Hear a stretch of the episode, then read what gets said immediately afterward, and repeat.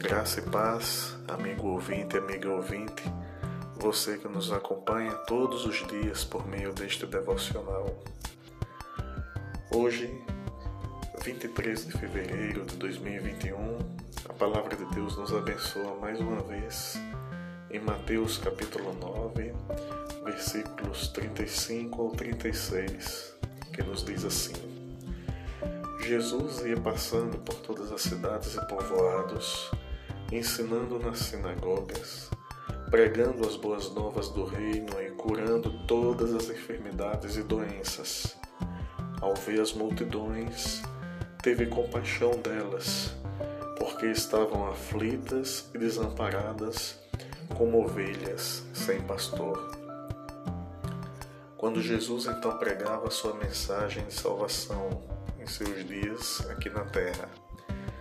Ele viu muitas pessoas sem esperança, angustiadas, desprezadas, e por meio da sua mensagem ele levava salvação, esperança, amparo para essas vidas. E hoje em dia não é diferente. O Senhor continua de braços abertos para trazer para sua vida esperança, consolo, orientação por meio da palavra, por meio da Sua palavra. Então, neste dia, busque assistir os nossos cultos, seja pelo Instagram, seja pelo YouTube.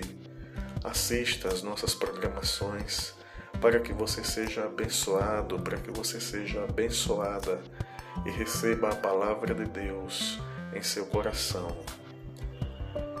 Com isso, desejamos que Deus lhe abençoe ricamente, hoje e sempre. Amém.